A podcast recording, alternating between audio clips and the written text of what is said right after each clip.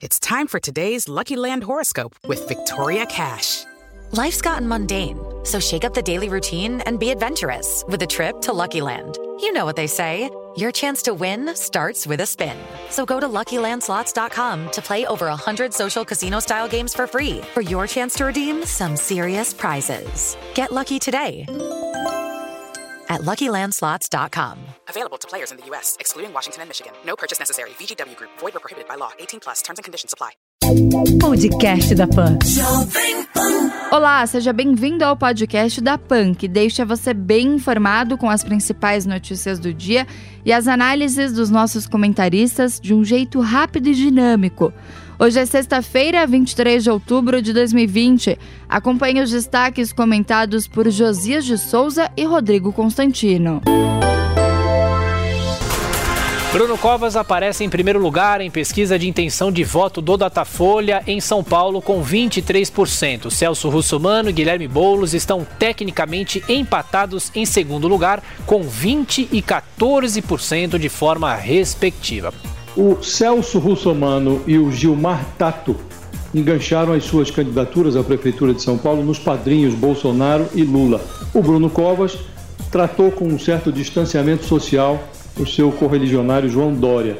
Há 20 dias da eleição, o russomano derrete nas pesquisas, cedendo a liderança ao tucano Bruno Covas. E o Tato Gilmar Tato, o candidato do PT, ostenta um desempenho de sub-PSOL, bem abaixo de Guilherme Boulos.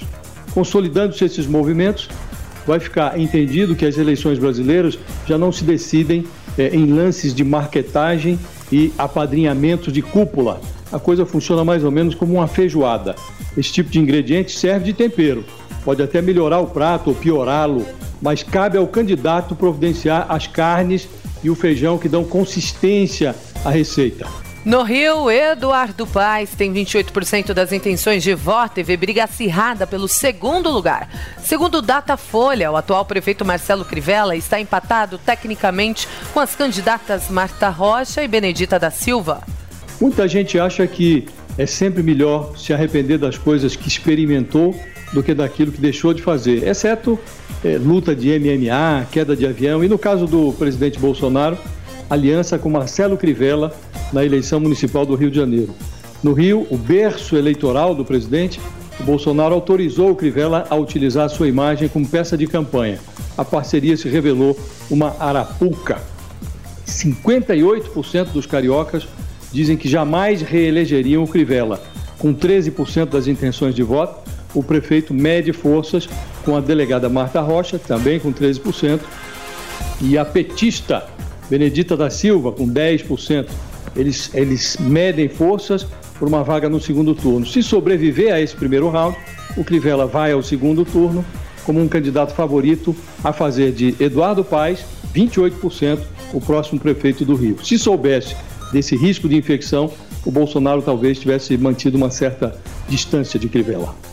Tribunal Regional Eleitoral do Rio Grande do Sul proíbe show de Caetano Veloso para a campanha de Manuela Dávila. Presidente da corte, André Luiz Vilarinho, considerou que o evento fechado com cobrança de ingresso também caracteriza um showmício e poderia desequilibrar a disputa. Queimadas na Amazônia superam focos de todo o ano de 2019. Um dia após fiscais serem retirados de campo, INPE registra 89.604 focos de incêndio entre 1 de janeiro e o dia 22 de outubro. Repasse de 30 milhões de reais do Ministério do Desenvolvimento Regional não poderá ser usado na Amazônia. A pasta informou que os recursos emergenciais só poderão ser utilizados para pagar contas em aberto. Filho do senador Chico Rodrigues tem dívida de um milhão de reais com a União. Pedro Rodrigues, que assume a vaga do pai, consta na lista de devedores da Procuradoria-Geral da Fazenda Nacional. Tudo nesse caso envolvendo o senador Chico remete à velha política, tem cheiro forte de velha política. O suplente dele é o próprio filho, ele é pego com dinheiro na cueca, literalmente, e grava um vídeo lendo uma defesa apresentada pelos seus advogados como se fosse um ator canastrão. Ele não é expulso do seu partido, o DEM, ele ele não é punido pelo Senado, ele pede afastamento de 90 dias e, enquanto isso, assume seu filho aí com problemas diferentes na justiça, devendo dinheiro. é, que era o seu suplente. Olha, o Brasil ainda precisa avançar muito para deixar essa velha política para trás. O Pedro Rodrigues, filho e suplente, o Chico Rodrigues, o senador da cueca endinheirada, ainda nem assumiu a poltrona do pai no Senado e já frequenta as manchetes como má notícia. Além dessa dívida de um milhão de reais que ele tem com a União, o STEP de senador utiliza na sua empresa privada a mão de obra de Adriana Galvão dos Santos e Cláudia Kaline Ferreira, que estão registradas no gabinete do pai no Senado com salários que se aproximam de 9 mil e 7 mil reais. São mais duas evidências de que quem ensaia os seus não endireita. Governadores devem se unir para garantir a vacina contra a Covid-19. Diante da resistência do presidente Jair Bolsonaro, secretários de saúde do país cogitam um consórcio para financiar e distribuir a Coronavac. É, que bom, né? Porque até agora, vamos lembrar o que aconteceu. É, a, autonomia para lidar com a pandemia foi dos estados e municípios. E restou à União assinar cheques e mandar dinheiro. Agora tem essa polêmica toda envolvendo aí a, a vacina, principalmente a chinesa, né, de origem chinesa, e por questões legítimas, é uma ditadura sem transparência, não dá para confiar muito nos processos que vêm de lá. E uh, os estados, os governadores estão irritados com a postura do governo federal e do presidente em relação a isso. Eles que cossem do próprio bolso, então, para oferecer essa vacina ao público. Agora, sempre de forma voluntária. O que não dá para aceitar mesmo é a postura de alguns aí que estão deixando nessa pandemia máscaras verdadeiras caírem e aflorar aí um, um espírito um tanto autoritário. Em segundo e último debate, Donald Trump e Joe Biden trocam farpas sobre o passado. Candidatos à presidência dos Estados Unidos focaram ataques em questões pessoais e pediram que os americanos saiam para votar em 3 de novembro. Olha, foi um debate muito melhor do que o primeiro, né? Mais civilizado, cada um podendo falar, até porque os microfones estavam cortados. É impressionante como ficou claro ali a divisão é, é, filosófica até da, da, visão política de mundo de cada um. Né? O Joe Biden é um político há 180 anos, mais ou menos, canastrão, enriqueceu na política e usa todas aquelas é, artimanhas e truques típicos da esquerda. Culpa o presidente Trump pela pandemia, diz que teria feito muito melhor, sem dizer como, é, a culpa o presidente por separar pais e filhos na imigração, ignorando que é, foi o Obama, o governo Obama, do qual ele era vice, que criou as, tais, as tais jaulas que hoje eles acusam é, o Trump de ter criado, e por aí vai. E o Trump, por outro lado, conseguiu mostrar o radicalismo maior dos democratas e conseguiu extrair uma frase que só na Pensilvânia já, já representa aí uma derrota forte para o Joe Biden, que ele pretende sim acabar com a indústria de petróleo. Durma com um barulho desses. O Grêmio empata com o América de Cali no último lance e consegue se classificar como primeiro do grupo na Libertadores. O segundo lugar ficou com o Internacional, que perdeu de virada para a Universidade Católica no Chile. E com a última rodada finalizada, Libertadores da América sorteia nesta sexta os duelos da fase de mata-mata. A partir do meio-dia, Palmeiras, Flamengo, Santos, Atlético, Grêmio e Inter conhecem os adversários das oitavas de final. O Brasil tem média de 493 mortes pelo coronavírus e o total chega a 155.900 mortos. Os infectados já são 5.323.630 e os recuperados ultrapassam a marca de 4.779.000. Bolsonaro e Pazuello voltam a defender o uso da hidroxicloroquina contra o coronavírus. Em uma transmissão ao vivo, o presidente elogiou o ministro da Saúde e afastou os rumores de haver uma crise entre os dois. No instante em que o presidente da República descarta uma vacina e defende o exercício pleno da liberdade de infectar, testemunhar uma cena em que Jair Bolsonaro e o seu infectado ministro Eduardo Pazuello insistem em receitar hidroxicloroquina contra a Covid-19 é como assistir a um programa de humor. Infelizmente, não é ficção. O ideal seria que o país tivesse um ministro da Saúde à altura dos desafios que a pandemia impõe. Mas é, o que há é um ministério convertido em quartel, dirigido por um general cuja atribuição exclusiva é seguir um lema marcial que o desobriga de pensar. Um manda e outro obedece. O Butantan diz que a Anvisa retarda a importação de matéria-prima e impede a fabricação da vacina chinesa no Brasil. Segundo o diretor Dimas Covas, após o desentendimento entre Bolsonaro e Dória, a agência marcou análise dos insumos apenas para novembro. O presidente Bolsonaro conseguiu transformar a sua aversão àquilo que ele chamou de vacina chinesa do Dória num processo de avacalhação da independência da Anvisa. O presidente disse que não manda na Anvisa, mas afirmou que a agência de vigilância sanitária não vai correr para liberar vacinas contra a Covid-19. Ele fez esse comentário horas depois de o Instituto Butantan acusar a Anvisa de retardar a análise de um pedido de importação de insumos para a produção da vacina chinesa no Brasil. Foi protocolado em setembro esse pedido e só seria analisado em novembro. Espremida a Anvisa decidiu adiantar o relógio, promete agora dar uma resposta em cinco dias úteis. Se não vigiar a sua língua, o Bolsonaro vai acabar condenando a independência da Anvisa a viver, entre aspas. Principal aposta do governo: vacina de chineses.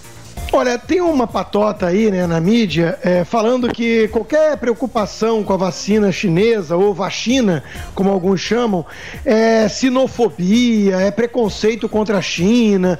Não tem nada a ver com o problema de um produto eventual made in China, em China. Aliás, eu acho que todo mundo compra produtos baratos hoje em dia, é inevitável, na China. A preocupação legítima é com o processo de produção da vacina, porque a China está sob um regime de ditatorial sem transparência. E foi essa falta de transparência que produziu a pandemia. Para começo de conversa, porque jornalistas e médicos foram perseguidos quando denunciaram problemas em Wuhan. Então é óbvio que é legítimo você desconfiar. E aí a turma fica batendo em espantalhos. Hoje tem um editorial de um grande jornal no Rio falando que a vacina tem que ser obrigatória sim, e que remete ao obscurantismo e ao culto à ignorância, condenar isso. Olha só, é, é, as empresas privadas, os laboratórios, estão querendo se eximir de responsabilidade civil das suas vacinas num processo transparente, quando eles param todo o processo porque teve um caso de efeito colateral e eles sabem que estão fazendo as pressas, a toca de caixa e estão preocupados com os efeitos disso, porque nos seus países existem efeitos. A China é uma ditadura, está fazendo as pressas, produziu a pandemia e ninguém sabe como é que é feito o processo. É disso que se trata. Vamos parar de bater em espantalho? Isso é uma suprema ironia. O ingrediente farmacêutico ativo da vacina desenvolvida pela Universidade de Oxford vem da China. Ao comentar numa entrevista à CNN a origem chinesa do insumo usado nessa vacina, em que o governo já investiu acertadamente, diga-se, um milhão, um bilhão e meio de reais de real o presidente da Anvisa, o contra-almirante Antônio Barra Torres, disse que o insumo farmacêutico é a farinha que faz o pão. Ele é a base da vacina, um substrato básico. Hoje, disse o presidente da Anvisa, é quase impossível ter um produto feito 100% em um país. Isso é uma noção, segundo ele, uma noção do passado. Por coerência, o presidente Bolsonaro deveria levar o pé atrás também em relação à vacina de Oxford. Ou como alternativa, o presidente poderia começar a pensar dez vezes antes de falar.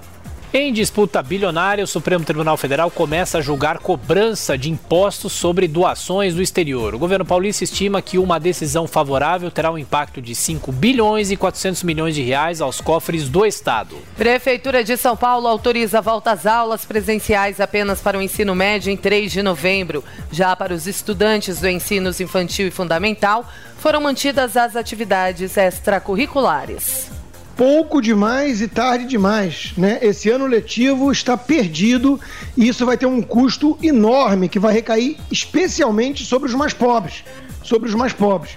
Né? É, é impressionante o, o, grau de é, histeria que tomou conta do país e, na verdade, do mundo, né? enquanto que muitos estão politizando a pandemia e culpando aqueles que não aderiram a essa mesma histeria, é, culpando pela pandemia ou chamando de genocidas, sociopatas, insensíveis, enquanto que, na prática, os efeitos concretos são esses. Né? Um ano perdido para as crianças, principalmente as mais pobres. Isso não é pouca coisa.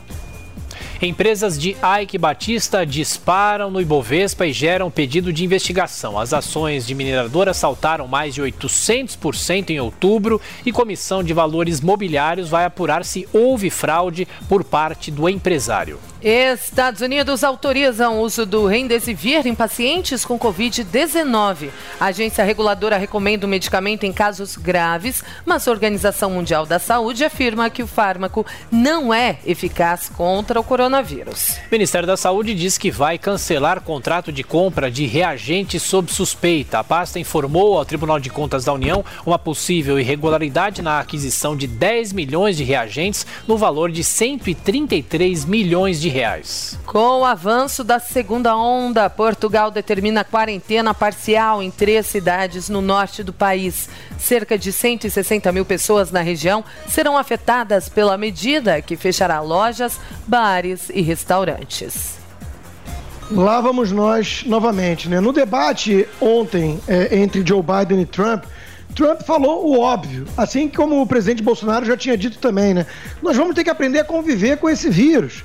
E, infelizmente, tem uma turma que o Guilherme Fiuza chama da seita da terra parada, que qualquer aumento do número de casos já tem logo uma tara por lockdown, por restrição de liberdade, por fechar todo mundo em casa, sendo que isso não se mostrou uma medida acertada. Daí a Argentina para provar. Então é impressionante como essa turma ainda fala em nome da ciência. Depois de todos os fracassos nas suas previsões. Enquanto isso, vai é, aflorando o que há de autoritário dentro de cada um, com muitas máscaras caindo ao longo dessa pandemia. Veja, essa segunda onda de que fala na Europa, né? Ela tem uma taxa de letalidade muito inferior. O que importa não é ver número de casos, o que importa é ver ocupação hospitalar e óbito. É isso que importa. E tem muita gente realmente que deixa isso para lá porque quer mesmo é trancar todo mundo em casa. Esse foi o podcast da que deixa você bem informado com as principais notícias do dia e as análises dos nossos comentaristas de um jeito rápido e dinâmico. Para acompanhar mais informações e comentários, é só acessar o nosso site jp.com.br. Podcast da PAN.